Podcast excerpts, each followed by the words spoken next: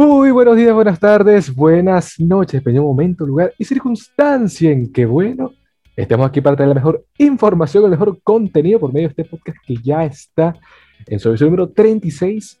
Cosa para contar, donde bueno, seguimos comentando todas aquellas buenas cosas, aspectos que estén impactando, aconteciendo en el ámbito nacional e internacional que tú necesitas saber para que sea genial en la vida y bueno, posiblemente la persona que va a hablar en este podcast lo pueda corroborar porque simplemente hay muchas cosas para contar muchachos. Y estamos en una entrega más y potente, así como interesante a la vez, porque tenemos una persona, un invitado que ya está a punto de lograr lo que sería el récord del botón de oro, un nivel, creo que sería su participación número 5 o 6, ya estaríamos hablando con él más o menos el tipo de número, pero antes de que vaya, porque siempre hay que decirlo, muchachos, por dónde nos pueden seguir. Recuerden que estamos en YouTube.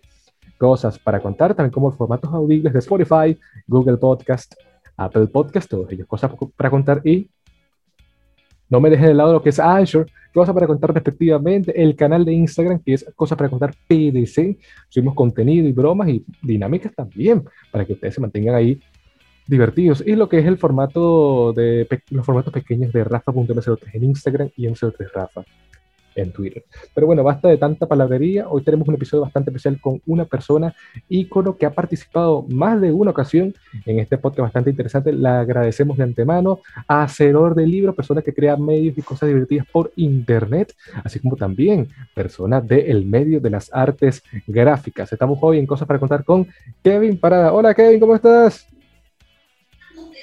Hola. ¿Cómo estás, Vale? ¿Tanto tiempo? Tanto tiempo. Teníamos que 95 ediciones sin. Sí, sí, más o menos. Sin aparecer. Tu última edición que fue en la época de, la esclavitud, ¿no? Una cosa así. Más o menos. Por ahí, por el paleolítico. Conchale, ya, Kevin, creo que este es tu episodio número 5 o 6. Ya has aparecido en varias ediciones. Si mal no recuerdo, la última fue sobre el mundo de Twitch, ¿no? Del streaming. Creo, si no recuerdo cuál fue la última, pero creo, sí. yo pensaba que llevaba más. Sí, bueno, llevaba varias ediciones. Bueno, casi, para que no estén al tanto, están ingresando por primera vez. El primer episodio es con este señor y wow, es bastante interesante ver la evolución de todo. Ya podemos ver su, su cara, ya podemos conocer que tiene un demonio de Tasmania aquí atrás. O sea, es maravilloso. Mm. Es así. Entonces, bueno, Kevin, eh, vamos ahora a hablar de otro tipo de cosas bastante interesante. Una actualización que nos estaban pidiendo más bien de lo que es, oye, el mundo de los videojuegos en sí. Porque ya habíamos tenido como un pequeño atisbo, ¿no? Con cosas que se verían que están. Tuvimos un episodio que fue de cómo eran los videojuegos y todas aquellas cosas. Así como uno que fue el fenómeno, que tú ya debes saber, de lo, del Cyberpunk 2077.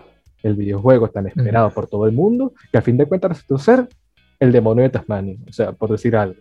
Entonces, ahí es donde surge como que la temática de qué realmente puede ser el destino de un videojuego y otras cosas. Pero vamos a calmarnos y vamos a iniciar por paso a paso, porque la gente estará preguntándose, los que te conocen, los que no te conocerán, oye, ¿qué hace este pana? Eh, ¿A qué se dedica? ¿Cómo conoció? ¿Y cómo fue su adentro, adentración en el mundo de los videojuegos? Adentración. Claro, ¿cómo adentraste en el mundo? Claro. yo literalmente desde que tengo memoria eh, juego videojuegos. De, o sea, cuando era chiquito yo tenía el Nintendo NES, que, que allí jugué los grandes clásicos de, Mario Bros. Em, Zelda eh, y estas cosas en, en 8 bits.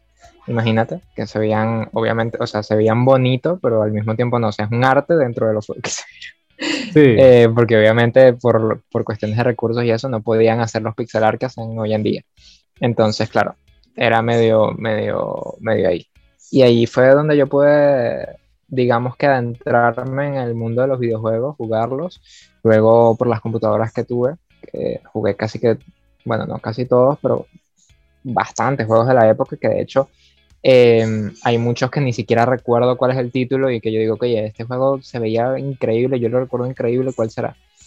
Luego tuve un Play 1, donde también jugué bastantes juegos. Y ya después de, eso, yo siempre, como te digo, yo siempre, siempre fui, siempre me gustaron mucho. Entonces yo jugué grandes, grandes juegos, por ejemplo, de Blizzard, como Warcraft 3 y, y StarCraft en computadora. Ok. Y ahorita mismo creo que por Nefre Speed y cosas así, o sea, cositas varias. Yo lo jugaba cositas varias porque, bueno, al fin y al cabo era un niño, no decía, este es mi género favorito de videojuegos. Entonces ya, ya cuando cumplí 14, estaba por allí por, por segundo año, fue que ya, ya dije, oye, me gustan los videojuegos, voy a empezar a, a jugar estos, me interesan estos otros y así. Genial, genial, y wow, se ve esa evolución, porque me viene diciendo la Nintendo NES, esa no la llegué a conocer yo, y... El DS también lo tuve, perdón, que te interrumpo. También tuve. jugué bastante. Yo sí tuve un DS, yo fui más de la generación de la Play, ¿sabes? Yo tuve un Play 1, después, oye, vamos a tener un Play 2, hasta llegué a tener un Play 3. Claro, después ahí se paró la cosa por, porque bueno, ya no hubo como que el chance, y pero ese es otro tema. Claro. Y es, es interesante ver porque, wow, la evolución ha sido bastante notable. No sé si te llegas a acordar cómo se llama o de qué iba ese primer videojuego que tú jugaste o que el que más recuerdas con tanto anhelo desde esa época. Oye, es que yo los que más jugué fueron los de la NES. Los que más jugué, los Super Mario Bros. tenía el 1, el 2 y el 3. Jugaba, yo más jugaba más que todo el 3 porque mi mamá también lo jugaba, a ella le gustaba mucho. Okay. Em, el juego que más jugaba del Nintendo NES era el uno que tenía de las tortugas ninja, que de hecho con ese porque conocí a mi, a mi amigo de la infancia, que conocemos, un saludo a Gabriel. Saludo. y y bueno, eso, esos fueron los que yo tuve. El que más recuerdo, fíjate, hay un juego de Star Wars que se llama Star Wars Phantom Menace, que es del episodio 1. Sí. Ese juego yo lo jugaba un montón en computador, pero un montón, pero un montón. Ese juego a día de hoy ha envejecido terrible, ese juego realmente las mecánicas son terribles, pero yo disfrutaba un montón jugándolo y también lo tenía en Play 1 y también lo jugué en Play 1. era increíble pero como te digo, ha envejecido terrible, los diálogos, o sea, la, gente ni mueve la boca, tu personaje lo que hace es hacer así, con el sable, nada más nada. Entonces, claro, pero a mí me hacía muchísimo ilusión cuando era chiquito y era como mi juego favorito cuando era chiquito. Y, y ya, de las consolas que yo tenía, porque también yo iba a casa de, de, de mi amigo, para, de Gabriel, para jugar otros juegos porque él tenía el Wii, él tenía el Play, el primero tuvo un Play 2, luego tuvo el Wii, luego tuvo creo el Play 3, perdón, el Xbox y luego el Play. Y entonces ahí fue jugando algunos otros juegos también. Jugué juegos en su casa, que él tenía una computadora mejor y, y ahí jugué otros títulos.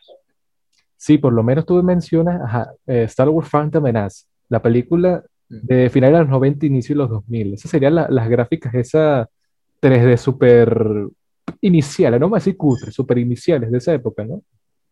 Oye, yo creo que, es que sí, o sea, no, no estoy muy, muy al tanto de si ya había gráficas en ese entonces, porque claro, yo lo, era un 21.4 lo que tenía yo.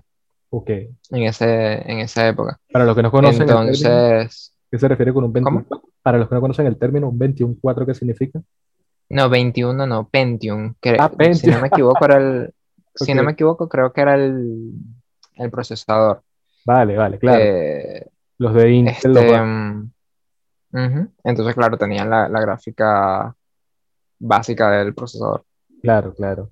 Porque, claro, esos son los inicios de toda esta eh, algarabía que existe. Hoy en día hay cualquier tipo de procesadores eh, más destinados al ámbito gaming, que bueno, ya vamos a conversar en los próximos minutos y y wow, me, atrevo, me doy el atrevimiento, más mejor dicho, de narrar una pequeña historia porque vienes contando ese juego de Star Wars y me hace ilusión porque yo también jugué uno de esa franquicia, no tan ligada, bueno, no es que no tan ligada, sino que era como que un spin-off, una cosa, una colaboración con otra gente, porque era un juego de la carrera de esa película, you know, Star Wars. Yo, yo tenía ese juego. Yo también lo tenía, por ahí lo tengo. Lo tengo por ahí, de hecho, todavía.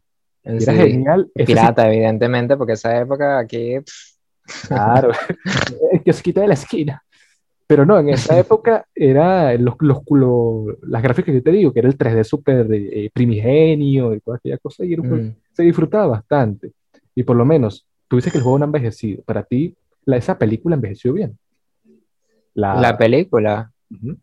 Sí, sí, sí. O sea, Mira, yo, yo esa película, esa película, episodio 1 es mi favorita de, la primera trilogía. Y yo esa película la habré visto alrededor de unas 100 veces sin, sin exagerarte, porque es que yo la veía de chiquito, yo la veía cada ratico. Esa, o sea, todo lo que es Star Wars y todo lo que es El Señor de los Anillos, yo lo, lo veía cada vez que podía. Claro, claro. Entonces, no, obviamente la película está por encima del video. Es que, o sea, ten en cuenta que era por el 2000, por el 2000 el, el cine ya estaba muchísimo más avanzado que, el, que la industria de los videojuegos en sí. Es así. Em, también por cuestión de tecnología, que la tecnología, digamos que cibernética, ¿no? En cuanto a computadoras estaba un poquito, no atrasada, porque creo que estaba bien para su época quizá, pero, pero sí era inferior a la tecnología del cine, que ya tenían efectos especiales y todo este tipo de cosas, eh, eh, green, ¿cómo se llama esto? Cromas. Sí, sí. Em, hay mucha gente que critica la película porque tiene mucho croma, pero como te digo, a mí, es una de las películas que más me gusta, sobre todo por los escenarios, por los personajes, por cómo se da la trama. Em, y nada, ha envejecido bien. Yo creo que ha envejecido bien porque yo le, como te, o sea, yo la he visto 100 veces, sin exagerarte, porque la vi muchísimo de chiquito, era mi película favorita de, la primera trilogía, o sea, de la segunda, pero bueno, tú me entiendes, de episodio 1, 2 y 3, de esa parte. Y, mm, y, la vi un montón, la veía cada ratito, esa junto con las del Señor de los Anillos, entonces claro, casi que me la sé de memoria la película. Sí, y también está el asunto de que hay como cierto hate, ya vamos a terminar de hablar de esto, porque la gente dice, ah, pues está hablando de los videojuegos, sí, sí, sí, ya va, porque algunos personajes como que no son tan acordes, algunos dicen que es como que el inicio de esta infantilización, de término de, de Lucasfilm, a diferencia de su trilogía original, a pesar de que, a mi parecer, ha evolucionado, bueno, no ha evolucionado, sino que es como una adaptación, una versión bastante aceptable. A pesar de que el episodio 2 fue como medio ahí, el episodio 3 cerró muy bien ese ciclo, nos, deja entender muy bien, oye, el personaje que va a ser el, antagonista principal de la primera trilogía. Porque esa es la cosa, 4, 5, 6, 1, 2 y 3. Claro, después Disney vino con lo demás y ese es otro asunto. A comentar la cosa es que con el tema de la infantilización esta que comentas, Em, George Lucas, de hecho, o sea, es que los droides son como niños. Todos los personajes droides son como si fuesen niños, a excepción de, por ejemplo, qué sé yo, IG-11 de Mandalorian, que es un poquito más serio en esa cuestión porque es un droide, ¿cómo se llama?, que se recompensa. Claro. Pero aún así, em, y era algo que yo estaba hablando, que quizás no tenga mucho que ver con el tema, pero algo que yo estaba hablando con un amigo que me parece interesante, es que eh, Star Wars plantea a sus droides y a sus robots de una forma distinta, porque siempre están planteados en, otra, en otras películas como que, oh, ¿cuándo nos van a sustituir? Y, oh, ¿quién soy yo? Como cuando son robots, oh, ¿quién soy yo? Tengo que descubrir el mundo. En cambio, en Star Wars son como, como niños, porque al fin y al cabo son IAs que están por allí, que van por allí a su ritmo y que están, tienen un montón de información en su cerebro, pero realmente están descubriendo el mundo y, y es, es, muy interesante la forma en que lo plantea. Y claro, ten en cuenta que desde el principio, desde el principio hay muchas cosas que, que son family friendly dentro de, de, Star Wars. Entonces, que haya gente que diga, no, que está infantilizada, eh, o sea, amigo, eh, no. no. hay muchas cosas family friendly dentro del universo de Star Wars también también el contexto en el que tú haces una producción, ¿no? Eh, esa trilogía salió a finales de los 90 y toda la década de los 2000 y lo que llegaría después también ayudaría a que se acrecentara un poco más ese tipo de ideas. Pero eso lo podemos ir hablando a medida que va conversando nosotros dos, ¿no? Porque también está esa situación de que, ok, los videojuegos en sí están allí, son una pieza, algunos se pueden considerar inclusive arte algunos, pero, ajá, tú venías ya hablando de una serie de juegos, de cosas, el Phantom Menace, que fue el que nos trajo este, a, este, a esta ramificación, ¿no? Pero ¿cuál es ese género que tú dices ahorita por el cual te decantas más? ¿Cuál es tu género favorito y por qué?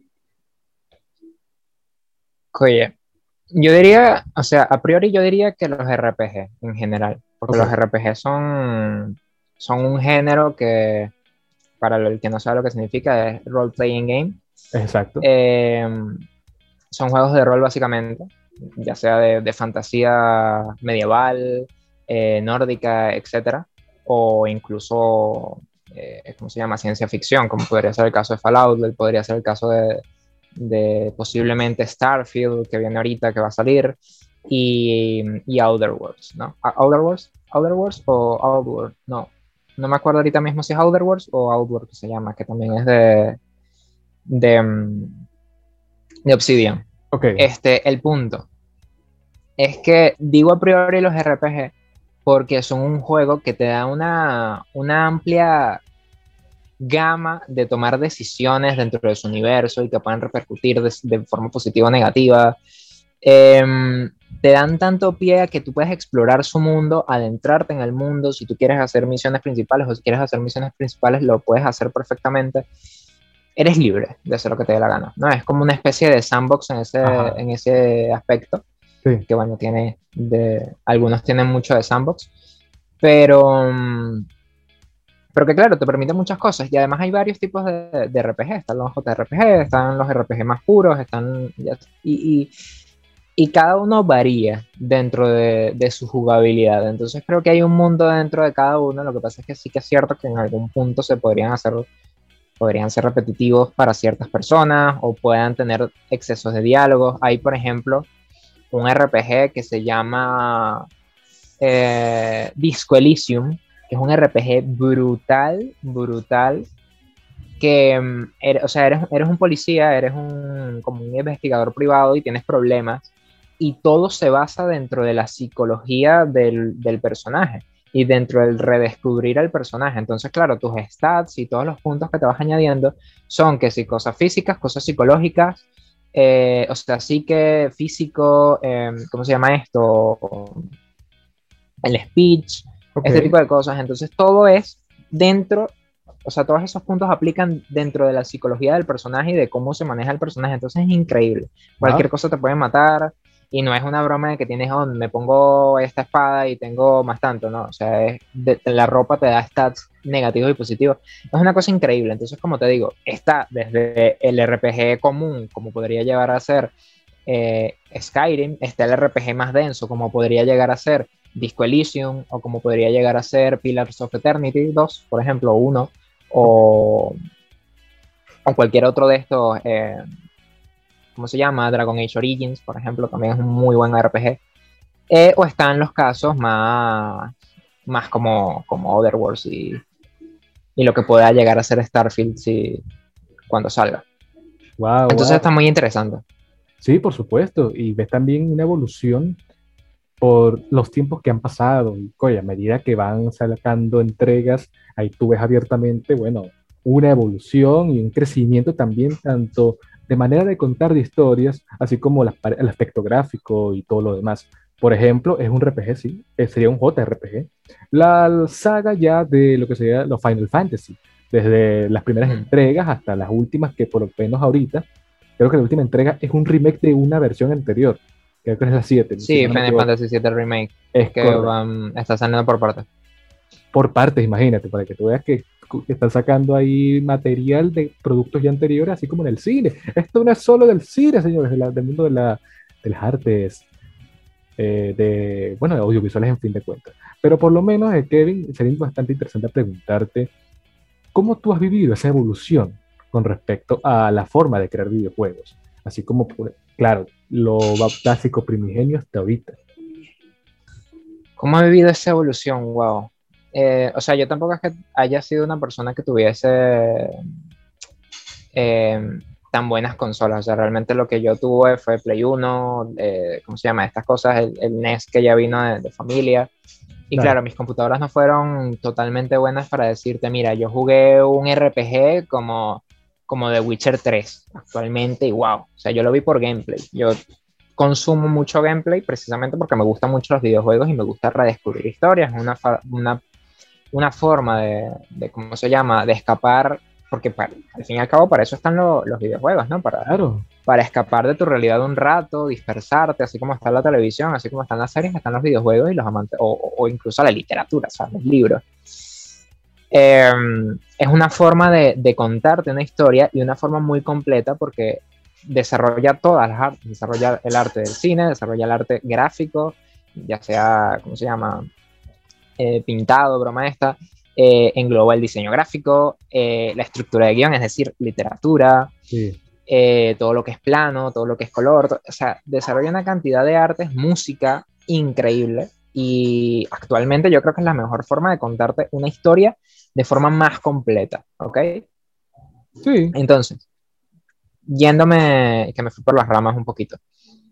El desarrollo de los videojuegos ha sido realmente brutal porque, claro, vamos a poner el ejemplo de Phantom Menace, que no sé ni qué, yo creo que es un juego de acción y ya, que no, no, no, y no, RPG quizás, no sé, tendría que buscar cuál es el, eh, los géneros de ese juego. Pero pongamos ese de ejemplo. O quizá pongamos, a ver, un juego así viejito que también podríamos incluir. El mítico ET de, Atari, por ejemplo. No, eh, es que estoy buscando uno como más actual, pero dentro de los viejos. Bueno, vamos a poner este de Phantom Menace. Como te digo, tu personaje, literalmente el ataque era esto, esto. O sea, tú presionabas A, B, lo que sea, y él hacía esto con el sable. Y si te movías para atrás, hacía esto, y si te movías para los lados, daba una vuelta. Eso era todo el patrón de ataque. Entonces pasamos de una cámara isométrica que tienes a tu personaje, que es visto desde arriba, eh, haciendo este tipo de ataques ridículos, que simplemente cuando se ponía a hablar con, otra, con otros personajes, la cámara ya se acercaba y podías ver a, Obi-Wan, a Qui-Gon, el que estuviese jugando en el, en el momento, porque también era como que ibas jugando la historia de la película. Exacto. Eh, pasamos de eso, de personajes que no mueven la boca, a un salto actual, vamos a ponerte, sí, The Witcher 3, The Witcher 3 The Wild Hunt. Ok. Pasamos a un RPG completo como ese, que, es un, que no es un mundo lineal, tienes un mundo gigante, puedes ir a hacer lo que te dé la gana, tienes una estructura de, de guion que las, las misiones secundarias parecen misiones principales, que es un desarrollo que tú dices, pero, o sea, ¿quién escribió esto? que es una cosa tan espectacular y tan sublime que son historias que te hacen reír, te pueden hacer sentir mal, está todo el tiempo la presencia de, de que nada es totalmente bueno y nada es totalmente malo, de que siempre, siempre lo que hagas va a tener una consecuencia positiva o negativa. Eh, entonces, claro, ¿cómo, cómo desarrollan ese, ese vuelco de, o esa presencia de la vida real? Porque al final y es cosa de la vida real. Cómo lo extrapolan un videojuego, cómo lo, lo forman, lo llevan de esta forma y ya, pues los gráficos que te puedo decir. Ves un mundo amplio, ves agua, una cosa increíble, que es, incluso si le pones mods o si lo pones en ultra se ve increíble. El viento moviendo los árboles, escuchas los árboles, eh, cuando vas por el bosque escuchas las ramitas de los árboles, las hojas. Es realismo puro. Eh, y bueno, ya, la cosa en cuestión de expresiones, quizá The Witcher 3 no es el mejor en cuestión de expresiones, pero están muy avanzadas a, personajes que no movían la boca, ¿sabes? Claro. Y bueno, ya las animaciones, ni hablar, que son increíbles. Entonces, la evolución, poniendo ambos extremos, juegos de 2000 a juegos de, de creo que The Witcher 3 salió en 2018, 17, 16, no recuerdo. Por ahí. Eh, poniendo juegos de este estilo, eh, y por ejemplo, si te pones God of War 2018, ah, que es, o sea, en, en, cuestión de animaciones, en cuestión de, de, arte, como se ve, de música, la música es un poquito repetitiva, pero sin tocar mucho ese tema en profundidad, la evolución es increíble, como han, como han ido los nuevos motores gráficos, tipo, eh, ¿cómo se llama? Ay, se me fue el nombre. Eh, Engine 4, eh, Unreal Engine. Eh, y los otros más actuales que, oye, es maravilloso el salto que están dando con las nuevas, las nuevas gráficas y los nuevos motores y, claro, da mucho más disfrute, pese a que realmente los gráficos no deberían ser muy importantes en cuestión de lo importante en sí es lo que te transmite el videojuego, lo que te transmite la historia, lo que te transmita la kinestesia de cómo se sienta cuando tú das un golpe, cómo se siente cuando te dan un golpe a ti o, o, X o. Debería ser más importante esto, pero aún así ayudan muchísimo a que tú puedas vivir y, lo más importante, a que sientas la ambientación, no te metas dentro de su mundo. Que la ambientación sea principal es, es lo, lo, el pie para que tú puedas disfrutar de lleno un juego. Y en adición a eso mismo que comentas, Kevin, está también el factor de oye, la misma rama de cómo se van añadiendo nuevos factores y la tecnología va evolucionando a fin de cuentas para que se puedan generar más tipos de posibilidades en el mundo. Lo mencionas bien con el realismo de, bueno, el aspecto gráfico en, su manera, añadiendo, bueno, otros que otros elementos mencionaste en su primer inicio lo que fue el Phantom Menace, que bueno, un poquito más básico a lo que puede ser, por ejemplo, ahorita creo que es uno de los últimos juegos, el Star Wars Battlefront, el último Battlefront, que tienes, oye, un campo bastante distinto, ¿no? Eh, puede... Claro, y tiene, casi se puede decir que es como un sandbox en el sentido de que es un mundo bastante abierto donde tienes un campo de batalla y lo demás, y bueno, el motor de jugabilidad de, es bastante bueno. Muy similar a lo que sería el aspecto de los, de los shooters, porque, bueno, más que todo predomina el, ámbito de los clones, de, de, las personas que tienen la pistolita, pero también puedes jugar con, con, con los Jedi y otras personas. También como el avance del God of War, que, bueno, el primer God of War, así con esos gráficos del 2000, a lo que fue ahorita y lo que fue el boom, digo, el mejor God of War 3, que eso fue como el 2010, 2011, el salto brutal, ¿no? a lo que me lleva a preguntarte ya a, priori. Mucha gente está en la lucha, en la guerra a muerte inclusive, de qué consola o qué equipo es mejor para jugar. Porque uno dice, no, yo prefiero tener una consola, una consola, o simplemente es mejor utilizar un equipo de PC porque brinda mayores posibilidades de jugabilidad y otros elementos. Para que me vaya a preguntarte, ¿qué es para ti la mejor forma de jugar? ¿A través de consolas o a través de lo que sería un PC gaming? fíjate, la, siempre va a existir gente que se une a un bando o a otro, siempre va a existir gente que tenga preferencias, eso es obvio, cuestión de gusto. Y claro, la pregunta de qué es mejor es una pregunta que no puede ser contestada, o sea, puede ser contestada de forma imparcial cuando nos vamos a la parte mm, técnica, ¿ok? Evidentemente una computadora mueve puede tener posibilidades de mover muchísimo mejor un videojuego. Tienes además posibilidades de meter mods, aunque en algunas consolas hay posibilidades de meter uno que otro mod. Pero tienes la posibilidad de modificar el, el, videojuego para poner la historia que te dé la gana, para ponerle eh, la funcionalidad que te dé la gana, el, el, plugin que te dé la gana, etc. ¿no? Poner X o Y. Em, mejorar los gráficos, mejorar esto. Claro pero todo va en cuestión de la comunidad de la persona. Si tú eres PC gamer y te gustan los juegos en PC, pues evidentemente la mejor opción para ti es jugar en PC. Si tú eres más de, qué sé yo, un jugador más casual, que no te gusta mucho utilizar la computadora porque no te sientes cómodo con el mouse y con el teclado y tus manos se sienten mejor con un control, pues oye, consola eh, es tu mejor opción. Sin embargo, en PC también puedes ponerle control, entonces tampoco es que ahí hay mucha, ¿sabes? Pero el punto es que, que, claro, la respuesta de qué es mejor depende de cada persona. Entonces yo no te puedo decir, mira, Xbox es mejor que Play porque, porque es que eso es cuestión de gustos. Es como los colores, es que yo te diga que el azul es mejor que el rojo. O sea, a mí me gusta el rojo, a ti te puede gustar el azul, el, el, el negro, el, el, verde, lo que te dé la gana. Es cuestión de cada quien.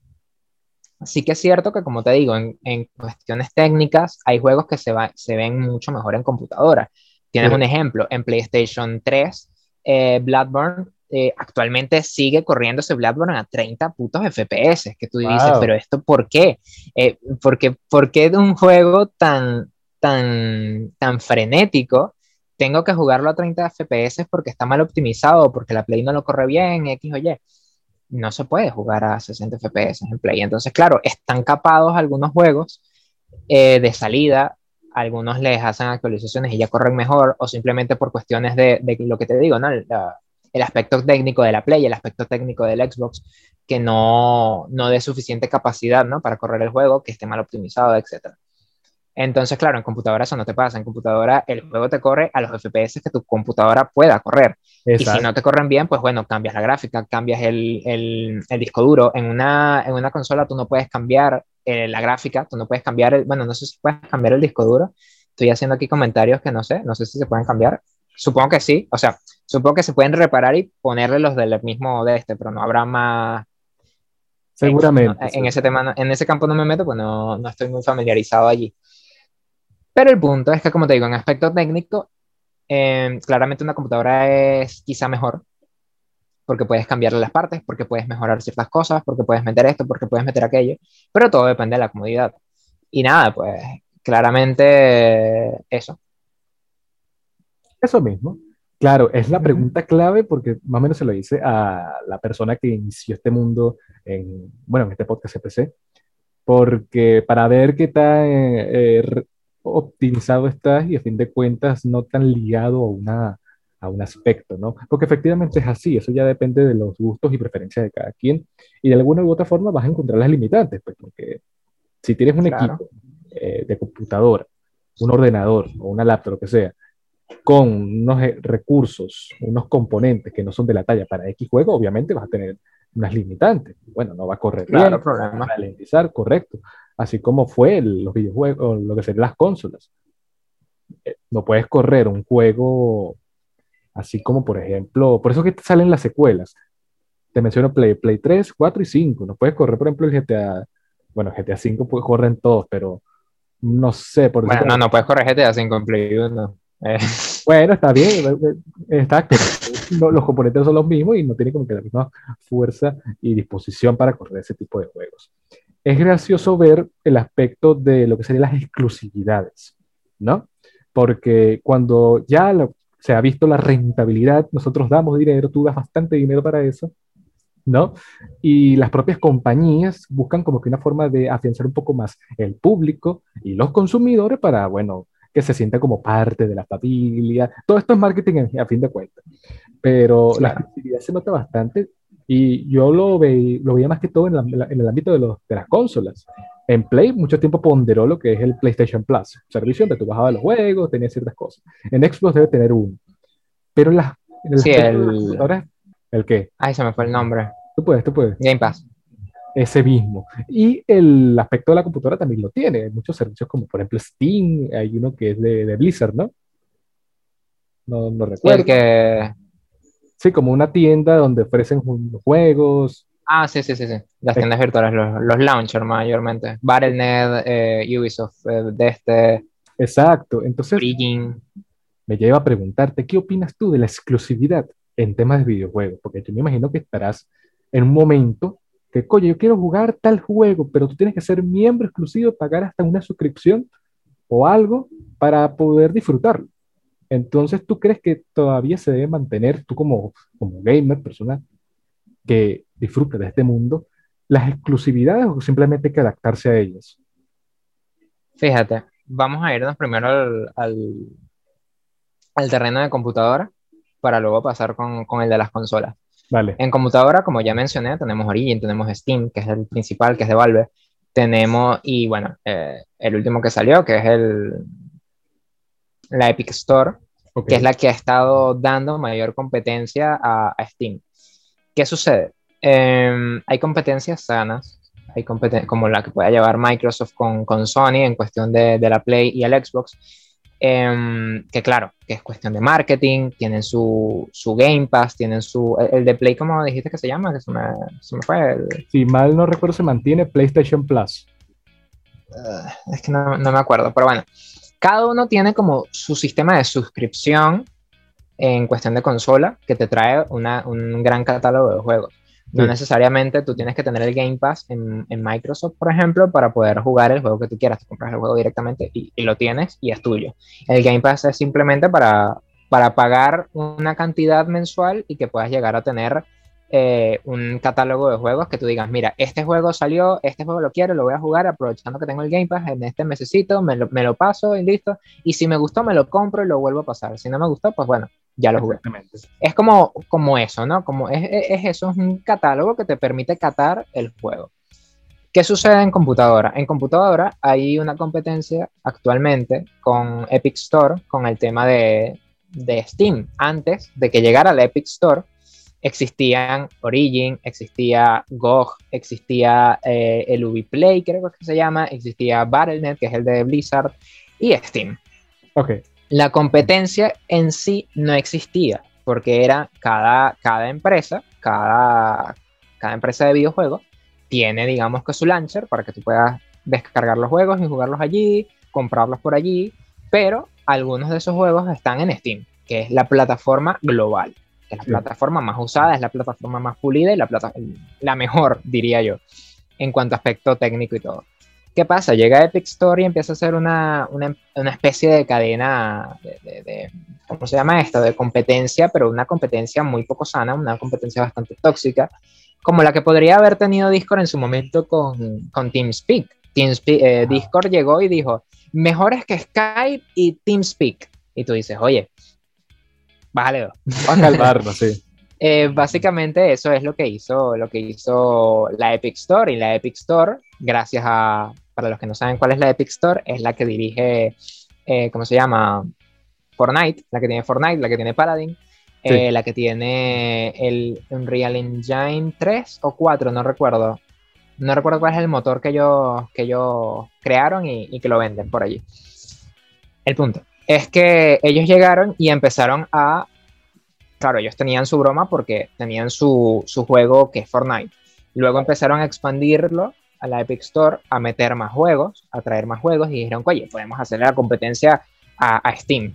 Y empezaron a invertir la plata que tenían de Fortnite y de sus cosas en exclusividades. Entonces hay muchos juegos que han salido en PC que son exclusivos por un año o por varios de Epic Store. Entonces, claro, eh, le empezaron a quitar como esos juegos a Steam y ya después del año salían en Steam. Y es como que, bueno, nosotros vamos a tener la broma. Entonces es una competencia bastante fea porque ellos decían, este, bueno, no sé si textualmente, creo que sí, que ahí por allí, yo creo que yo investigué en su momento, lo que pasa es que ahorita no me acuerdo bien todo este tema, pero ellos comentaban que, que ¿cómo se llama? que Steam lo que tenía era un capitalismo y que había que salir de esa, de esa tiranía y ese capitalismo de videojuegos. Y es como que, amigo.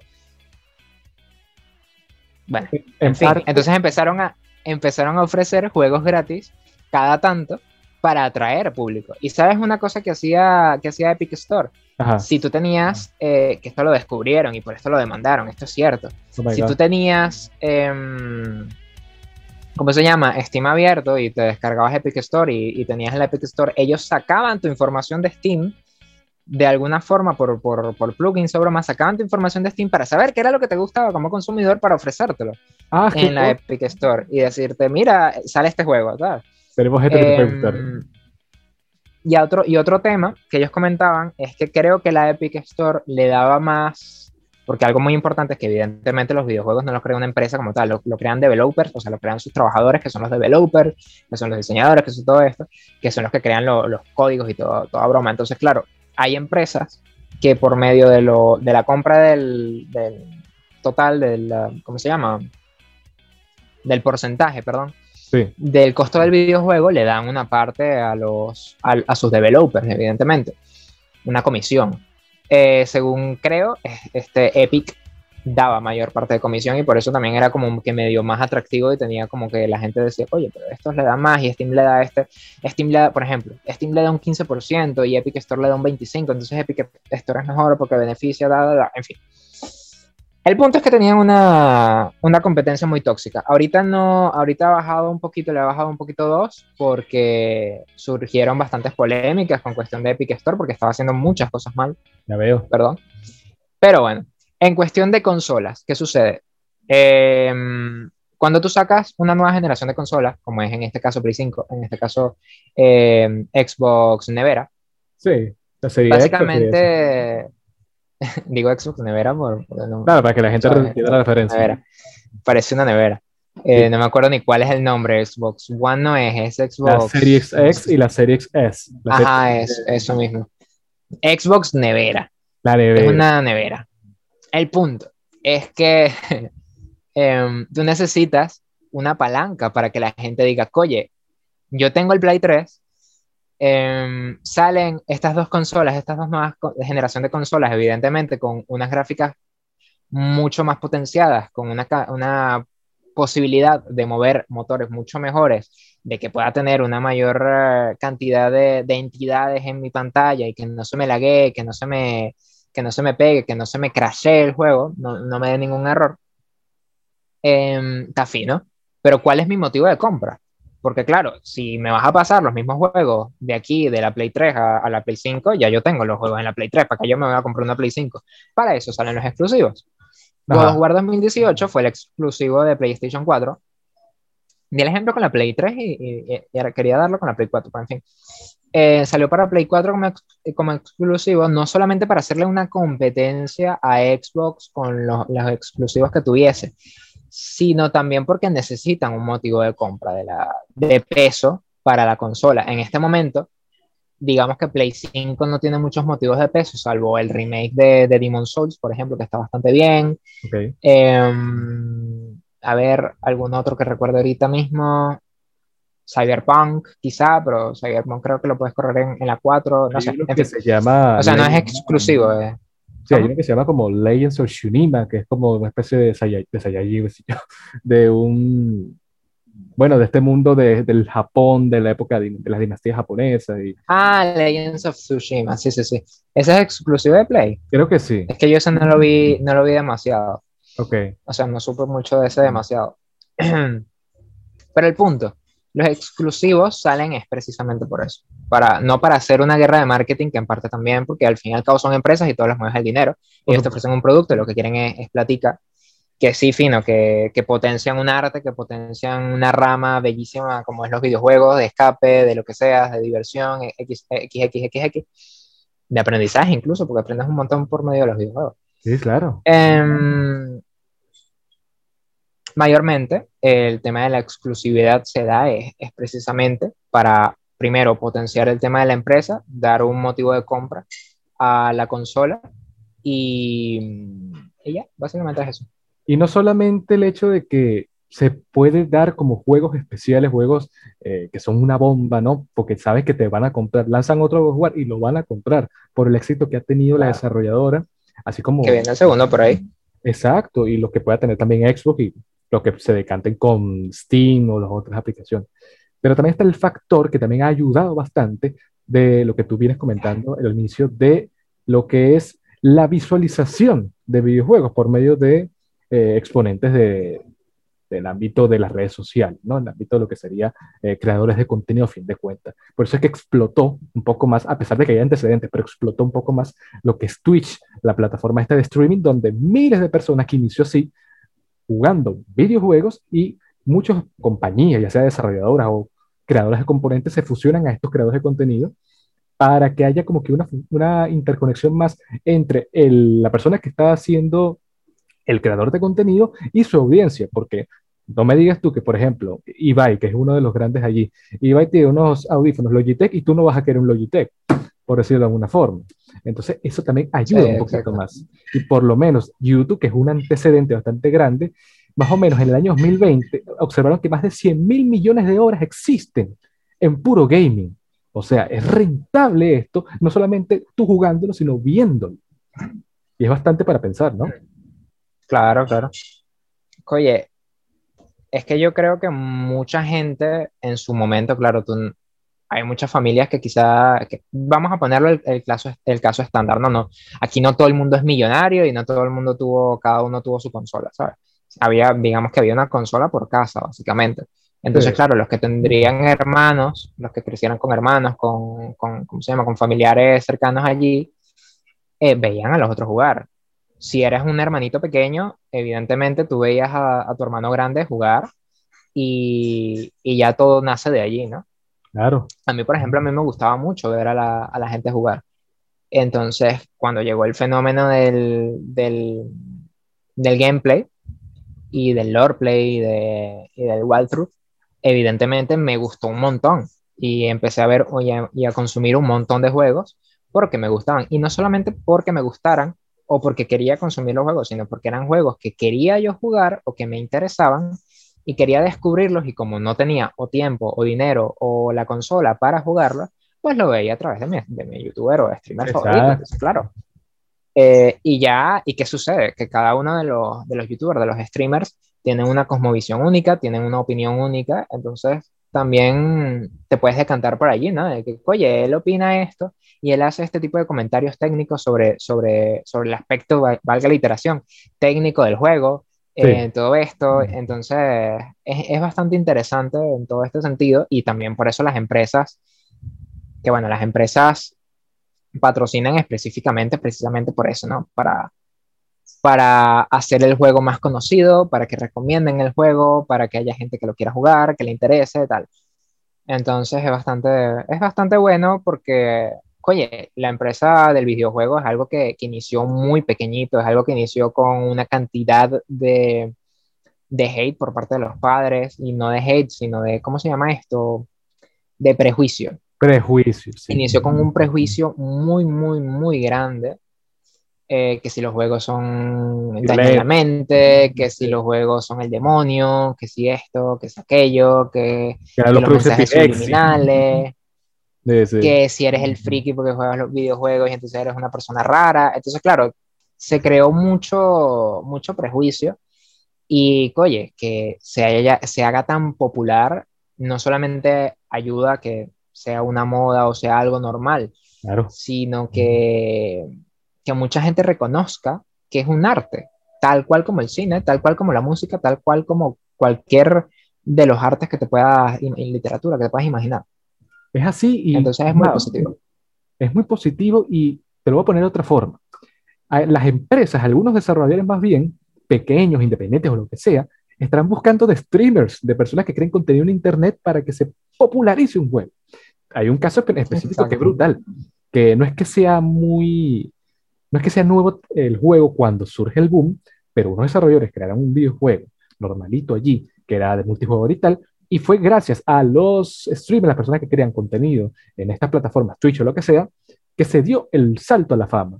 Y tú lo conoces muy bien, lo, hemos jugado el Among Us, así como después fue el Betrayal, que es como algo relativamente igual, pero con ciertas particularidades, ¿no? Para que tú veas la importancia que tiene estos creadores de contenido también, porque aun cuando nadie conocía Among Us, te invitan a que tú también descargues el juego y todo lo demás. ¿Qué te puedo decir? Hubo una época, bueno, esta época de 2000, finales de 2020, 2021, se polarizó otra vez el, el GTA Roleplay, porque se crearon servidores bastante potentes en, en Hispanoamérica y wow, en Estados Unidos seguro que también. Y se volvieron a aumentar las ventas de ese videojuego, un videojuego del año 2013, ¿qué? Y estamos todavía, todavía y el roleplay en GTA existe desde, desde San Andreas, que era escrito. Uh, claro que sí. Entonces, eso siempre ha existido y siempre han habido streamers que, que, se dedican a ello. Pero claro, cuando llegan los grandes y le dan ese, ese boom, la gente dice, wow. Y empieza a comprar el juego porque quieren rolear, quieren, les dan ganas. Porque, como te digo, es tomar tus propias decisiones. Por eso es que me gustan los RPG, porque son, son juegos donde te, te, dan pie a tomar tus propias decisiones y eso es algo tan, tan único porque hace tu partida tan única. Sí. Tan tuya. Claro. Eres, te sumas a la experiencia. Y por lo menos hay otro punto interesante que lo hicimos, hicimos énfasis en una edición anterior. Creo que no, contigo no lo llegué a conversar, pero vamos a conocer tus impresiones, porque también está ese factor, ¿no? Gracias a el poder que tienen ahorita las empresas, de videojuegos y tal, han habido adaptaciones. Por ejemplo, el mítico juego indie de Slenderman, que videojuegos y tal, ya creo que existe o se está haciendo, realizando una película con respecto a ese videojuego. También está el aspecto que personas del ámbito cinematográfico de Hollywood, eh, a fin de cuentas, se unen a videojuegos para crear una visión bastante importante. Tienes el Death Stranding, por ejemplo, que tiene el personaje. ¿Cómo que se llama? Siempre, siempre se me olvida el actor de, Aquí lo estarán viendo. Jack Mickelson.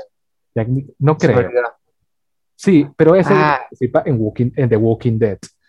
Y es bastante importante eso porque Kevin para arroba sin lecho 27, como sea, por supuesto. Ese futuro de los videojuegos va a estar más centrado en la fusión de los elementos musicales, de la música y del cine para crear un mejor contenido en el videojuego te lo replanteo. Los videojuegos se van a seguir fusionando aún o de una mejor manera con el arte del cine y la música. Y de la literatura también. Y de Tienes una evidencia con, con Elden Ring. En Elden Ring está trabajando junto a, a Miyazaki. A Hidetaka Miyazaki está trabajando George R. R. Martin para crear el maravilloso juego de Front Software Elden Ring. O sea, por favor, o sea, yo ese juego, ese juego, yo no lo voy a poder jugar lamentablemente, pero es que me, me voy a ver todos los gameplays y gameplay que pueda, que ese juego va a ser maravilloso. Entonces sí, eh, a, medida de que los videojuegos han tenido mayor publicidad, han ido poco a poco, claro, ten en cuenta que también los directores de empresas pueden que tengan su, sean fans, ¿no? De, de, de, algunos actores o incluso hasta sean amigos, ¿no? ¿Por qué no?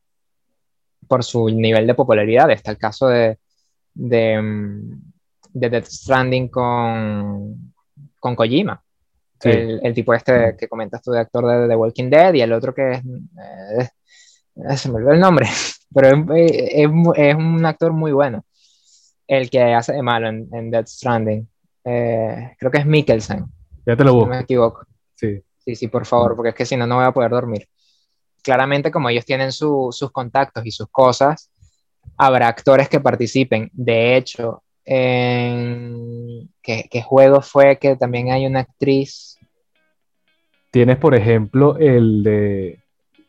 Exacto, Beyond Two Souls, que estuvo a Ellen Page, que hoy en día es Helio Page, y el actor de, de, de Spider-Man, el Duende Verde, que se llama Ajá. Me parece para, pero el punto, eso también es una evidencia. Que es, es que con, con, la tecnología del, del motion. Ay, no sé qué me ha pasado y se me está olvidando todo.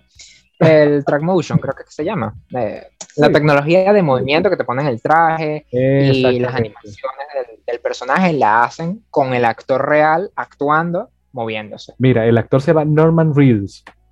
Norman Reedus. No, no, no es ese. ¿Cómo que no es, es el, es el que Ah, claro, el malo. Mac, Mac por supuesto. Sí, sí, sí. Mac Mikkelsen, lo había dicho bien. bien. eh, punto. El punto es que, ¿qué estaba diciendo?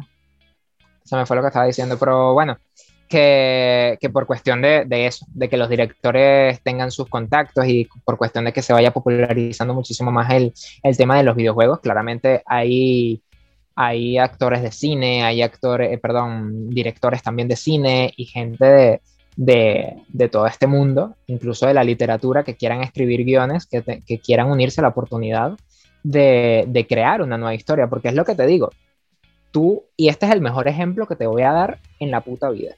Adelante. Agárrate, agárrate. no, mentira. Eh, Sabes que, por ejemplo, tú en una película, no puedes hacer una película donde tengas un universo interactivo, donde el personaje, donde la persona, eh, el viewer, se me fue el nombre ahorita en español, tenga la potestad de, y la capacidad de, de decidir qué va a suceder en la película o okay. cómo va a ser la película. Tú eso no lo puedes hacer en un videojuego sí. El mejor ejemplo es la saga Dark Souls, eh, Demon Souls, Dark Souls y eh, Sekiro y cómo se llama este Bloodborne.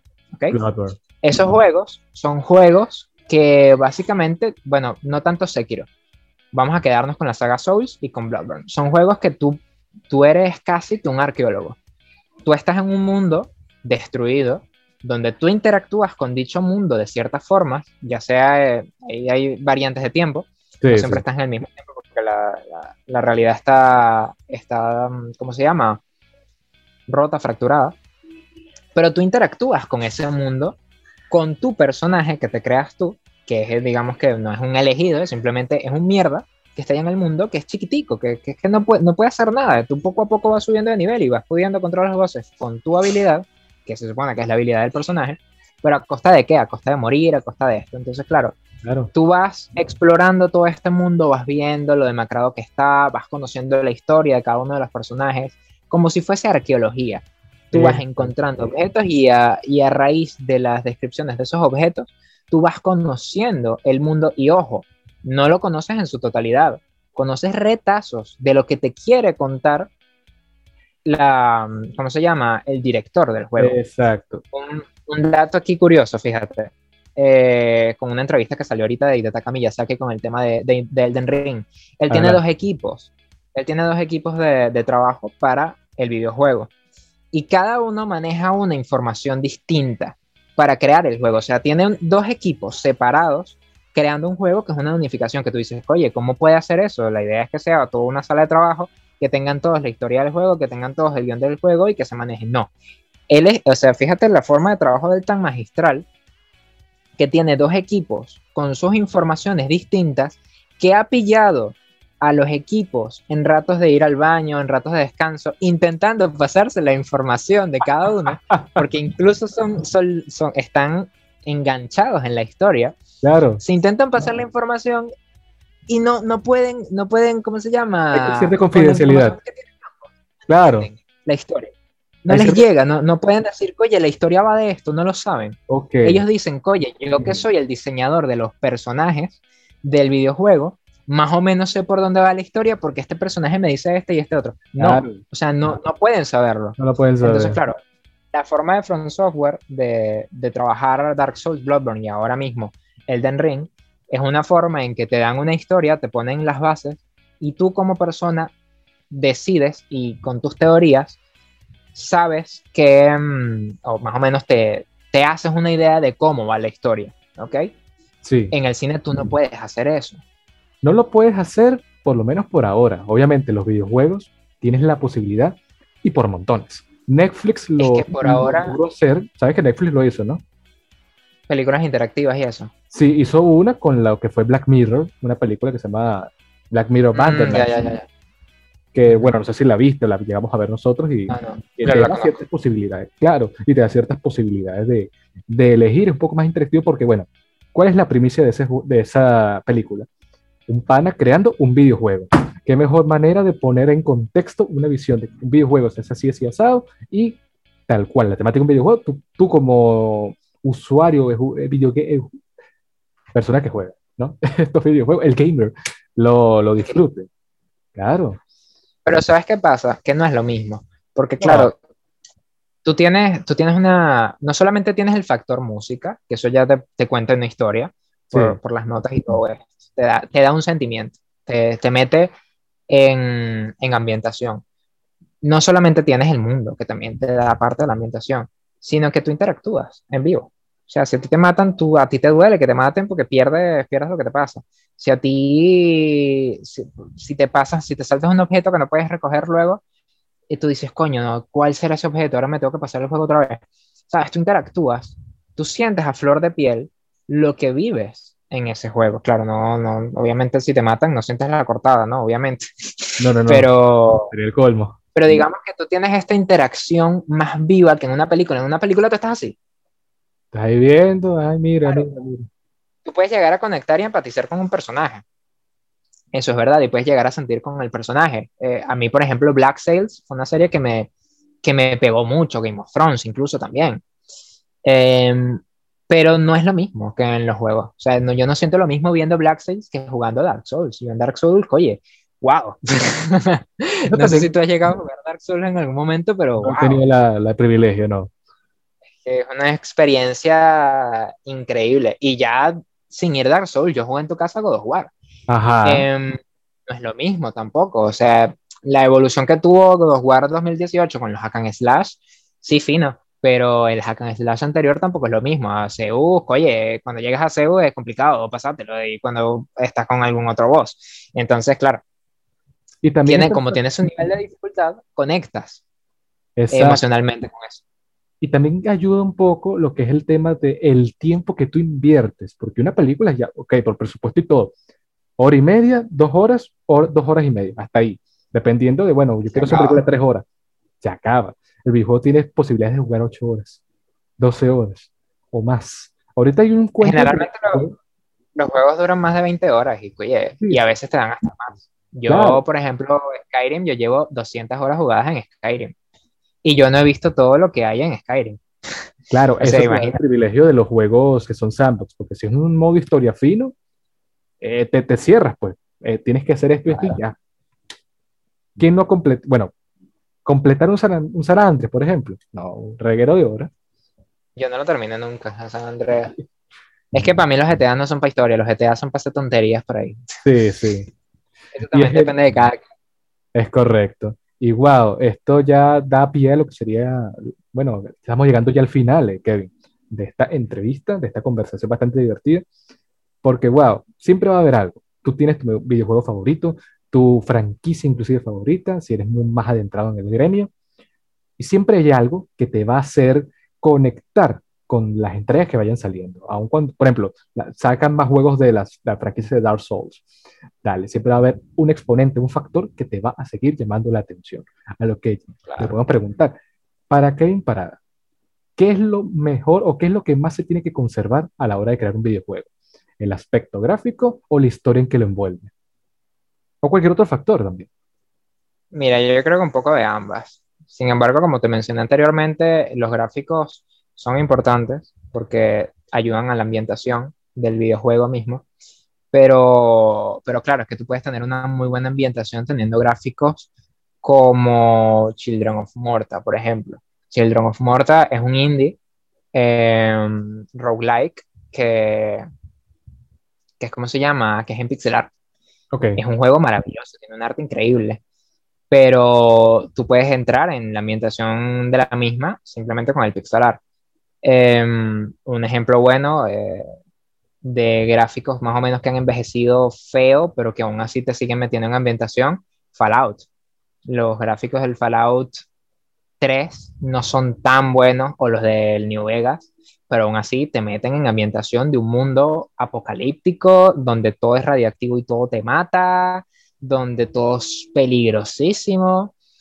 Y luego están ejemplos como Cyberpunk, por ejemplo, que tiene unos gráficos increíbles, que están en un mundo cyberpunk, que, oye, que tiene una ambientación brutal porque la, iluminación dinámica, la, eh, la, distancia de campo, el sonido, todo esto te hace una ambientación entonces, claro, es importante, es muy importante, pero no fundamental. Eh, tampoco la historia es tan fundamental en sí, porque un juego con una historia no muy buena. A ver. Eh, mm, mm, mm, Pongamos los San Andres, eh, los, los, grandes fotos. Hay grandes fotos que la historia no son la, la maravilla del mundo. Sí, son medio, son medio realmente, pero claro, te ofrecen cierta. Es que no. Lo que pasa es que personalmente a mí no me gusta mucho porque tienen, o sea, lo, los GTA tienen una cosa que no me gusta, que es que las misiones, si tú te sales, o sea, tienes que, son lineales, si tú te sales de, tienes que ir del punto A al B, si tú te sales del punto A al B, perdiste la misión y tienes que repetirla otra vez. Entonces, ay, me Entonces, eh, no me gustan tanto, pero sí, la historia de San Andreas tampoco es una historia demasiado trascendental, por así llamarla, no es algo que tú digas, oye, la voy a recordar toda mi vida, pero es un, es un poquito pasable, pero sí, también te puede dar una muy buena experiencia porque tenga buenos gráficos, porque tenga buena ambientación.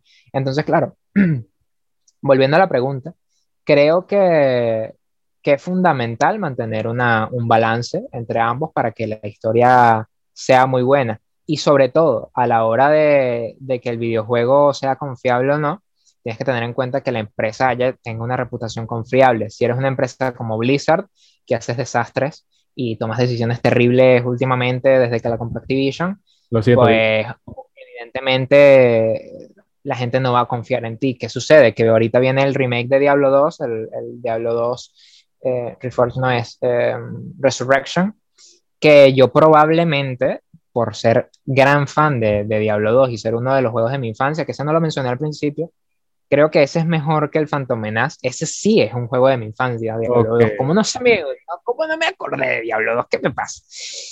es un juego que yo le he dado muchísimas horas. Entonces, en lo que salga, probablemente yo me lo compre de salida. Por supuesto. Es que no, no, voy a, no voy a perder pisada. Si me lo puedo permitir, lo voy a hacer. Em, pero claro, tiene otras decisiones mal tomadas a lo largo de, de, otro tipo de cosas que dices, Blizzard me saca mañana qué sé yo, un StarCraft 3 y yo digo, hey, ¿qué pasa? Espérate. Eh, aquí en tu empresa, primero, en tu empresa todos los trabajadores del StarCraft 2 ya no están. Lo, que el StarCraft 2 es un juego tremendo en, historia y en, y en, gráficos y en todo. Que de hecho, si te puedes ver un, un, no un gameplay, sino una recopilación de todo lo que es la historia de StarCraft 2, te la recomiendo brutal porque es que da es que es increíble. Esa historia es increíble. El punto, que me voy por la rama, que, que, claro, si Blizzard me saca un juego así, yo voy a decir, mira, yo no te lo voy a comprar porque tú defraudaste en esto. Quizá puede que sea lo que le pase a CD Projekt Red actualmente, porque claro, hubo mucho hate con el tema de Cyberpunk, pero es que, mm, ¿qué sucede? Había demasiada presión con el tema de Cyberpunk, entró el tema de la pandemia, la gente quería el Cyberpunk, seguramente ya tenían una deadline con el tema de los patrocinadores, no se podían permitir alargar tanto el juego. Entonces, claro, o sea, alargar la fecha de entrega tanto del juego y ya la habían alargado un montón. Entonces decidieron entregarla antes, por supuesto salió con cosas, es que es un, juego inmenso, es un juego inmenso. Entonces, claro, la gente lo criticó mucho sin tener en cuenta todo esto que hubo por detrás. Y, que es el, digamos que es el único error que ha tenido ese de Project Red en, en, toda su carrera, si no me equivoco. Entonces puede que cualquier otro juego que se de Project Red saque actualmente, diga, la gente diga, espérate, tú me sacaste Cyberpunk, Cyberpunk ha tenido una cantidad de bugs increíble, eh, no te voy a comprar otra cosa. Pero, ¿qué sucede? La gente tiene una doble moral muy interesante. Cuando salió Skyrim, Skyrim es uno de los juegos más jugados que yo he jugado en mi vida. Skyrim, tú de repente vas caminando, sale volando un plato y te mata. Que tú dices, oye, me dañas la experiencia del juego, ¿qué pasa? Sí, en Cyberpunk había, eh, había bugs bastante graciosos y bastante intolerables, pero en Skyrim había un bug que no podías seguir jugando. Si te pasaba ese bug, no podías completar la historia de Skyrim y no podías seguir jugando. Y tenías que empezar la partida de nuevo. Esos bugs son fuertes. La gente lo olvida. Y, y Ubisoft, o sea, el famoso Bugisoft te sacas juegos que tienen una cantidad de bugs que tú dices, pero amigo, ¿cómo tú me sacas un juego así? Y la gente le sigue comprando juegos. Entonces, claro, hay una doble moral muy fuerte. Sí que es cierto que, que en parte la moral de la, perdón, la moral no, la reputación de la empresa afecta en cuestión de, de lo que vaya a salir y que tú digas, mira, eh, ok, tú me estás vendiendo unos muy buenos gráficos, tú me estás vendiendo una historia que se ve muy interesante, pero tienes una reputación ahí, a lo mejor no te compro el juego, a lo mejor me espero. Eh, todos esos factores tienen un poquito que ver y a la hora de, de, esto, pues que me comentabas al principio la pregunta. Sí, una forma también de resumir esto para la gente que nos está escuchando viendo, mucho texto, pero mucho texto de buena forma, o sea, bastante... el speech bastante fuerte. Pero es así, porque, wow, no es que tú termines odiando horrible a una compañía, no, porque de alguna forma alguien, uno de entre un millón, se enamoró, decirlo de una forma, se enamoró de Ubisoft, por ejemplo, eh, un Battlefield que tuvo rotos, tuvo problemas. Hay, hay, alguien que le habrá gustado Cyberpunk en su, en su manera, ¿no? Y en la medida en que las compañías o las productoras de videojuegos vayan solventando esas fallas a través de las actualizaciones que ya se pueden hacer o los juegos que se vayan viniendo, es un plus y, oye, suma bastante la experiencia. Por eso también se ve eh, lo que es aceptar los errores y seguir adelante. Una compañía que no ha tenido tantos errores. Claro, por supuesto. Y una compañía que no, quizá no ha tenido muchos errores, pero ha sabido como que seguir adelante, fue Rockstar. Tuvo uno que otro eh, error en su, en su época y wow. Hoy en día tenemos uno de sus últimos juegos, el, el GTA V, potente en su medida, pero con ciertos detallitos que se van solventando. y, no te olvides el Red Dead Redemption, que fue el último juego que sacaron. Es cierto, el Red Dead Redemption 2, correcto. Y wow, tienes ese aspecto bastante interesante. Kevin, ¿cómo avisoras el futuro de la industria de los videojuegos y de los gamers en general? El futuro, seguir avanzando, seguir, continuar por como están. Em, no sé si, bueno, también ten en cuenta que está, poco, poco hablamos de, del VR, o sea, Ajá. De, y hay un juego increíble en realidad virtual de Valve, que es, digamos que un, un spin-off y continuación al mismo tiempo de grandes shooters, eh, ¿cómo se llama? Shooter, eh, ¿cómo se llama? Pionero de los demás shooters. Claro. Que este. Mm, wow. Half-Life, gracias. Ok. Half-Life. Es uno de los pioneros de los shooters. Y tenemos en realidad virtual el Half-Life Alex, que es UEGASO.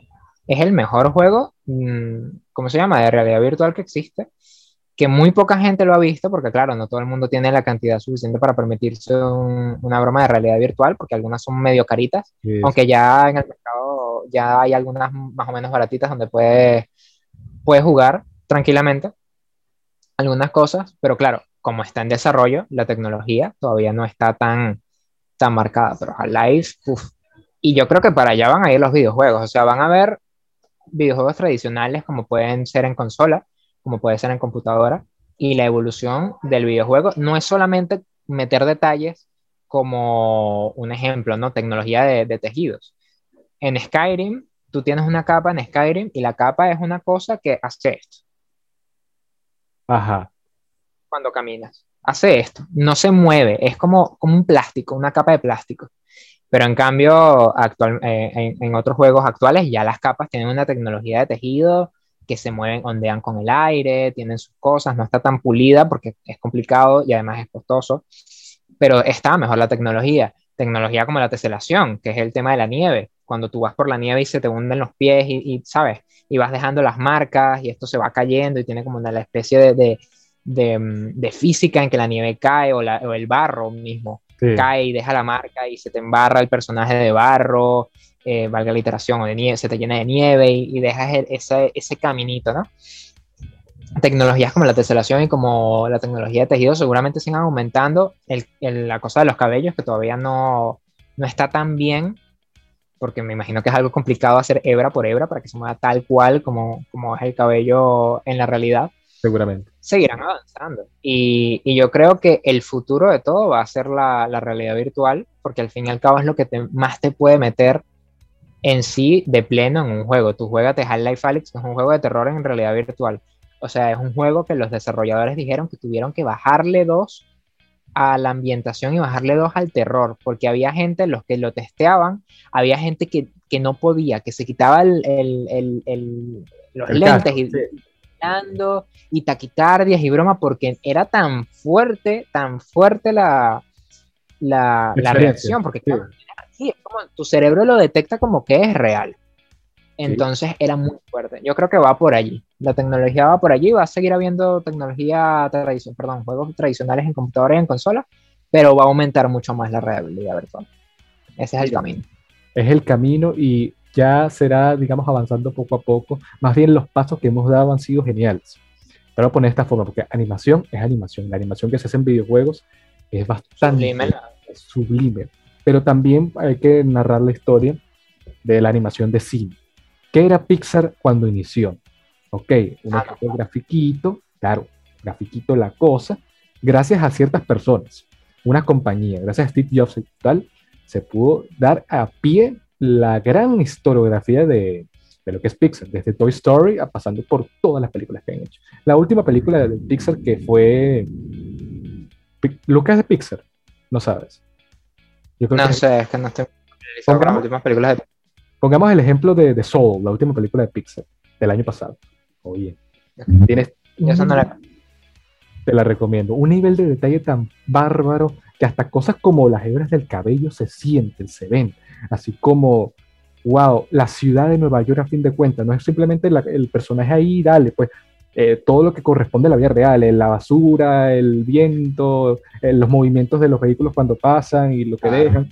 O sea, una maravilla. Y lo que es el ámbito de los videojuegos es mucho más, claro, es mucho más elaborado y, y, el ámbito de los videojuegos también tiene ese plus.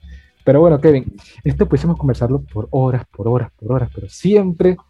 Wow. Hay cosas que me, que me he contenido que dije, mira, no voy a comentar, es que mientras hablaba decía, esto no lo voy a decir porque es que alargo más la conversación. Claro, o sea, iba a hablar, por ejemplo, cuando me preguntaste qué géneros me gustaba, nada más te hablé del RPG, pero hay un montón que me gusta, like este, y todo esto. Más bien motivamos a la gente que esté acá viéndonos, escuchándonos, que nos escriban si quieren tener otra entrega con Kane más adelante tocando este tipo de cosas. Ah, bueno, también si quieren escribir a, a Kane, también escríbanos para ver si necesitas saber algo, ¿no? Si quieren que hablemos algo en específico porque simplemente hay muchas cosas para contar. ¿Por dónde nos pueden seguir? Claro. Estás viendo allí, que, ah, estás ahí a tope. Recuerda que estamos en YouTube. Cosas para contar. También los formatos audibles de Spotify, Google Podcast, Apple Podcast, todos ellos cosas para contar, y Anchor, por ende, cosas para contar respectivamente. La cuenta en Instagram del canal, cosas para contar PDC, publicamos todo lo que va a pasar en el episodio, dinámicas y cosas. Visítenla. Y las cuentas personales de este servidor, arroba rafa.m03 en Instagram y m03rafa en Twitter. Kevin, quizás no sepas, porque claro, ah, está un poquito lejos. tu último capítulo fue como, uh, hace ratico. Ha salido tus redes en todo el episodio, pero igual dinos con tu propia voz por dónde te podemos seguir. Ah, que mis redes, arroba sin lechuga 27 en Instagram. Ahí lo tienes. Entonces, bueno, muchachos, esto fue todo por hoy. Nos vemos la semana que viene. No sé, coronavirus, la pandemia, el internet aquí en Venezuela y bueno, cualquier cosa que necesiten saber de, de Kevin y mío nos lo vayan a permitir. Así que esto fue todo por hoy, Kevin. Muchas gracias por, acá, por estar acá. Nos veremos en otra entrega de cosas. Gracias. Hasta luego. Chao.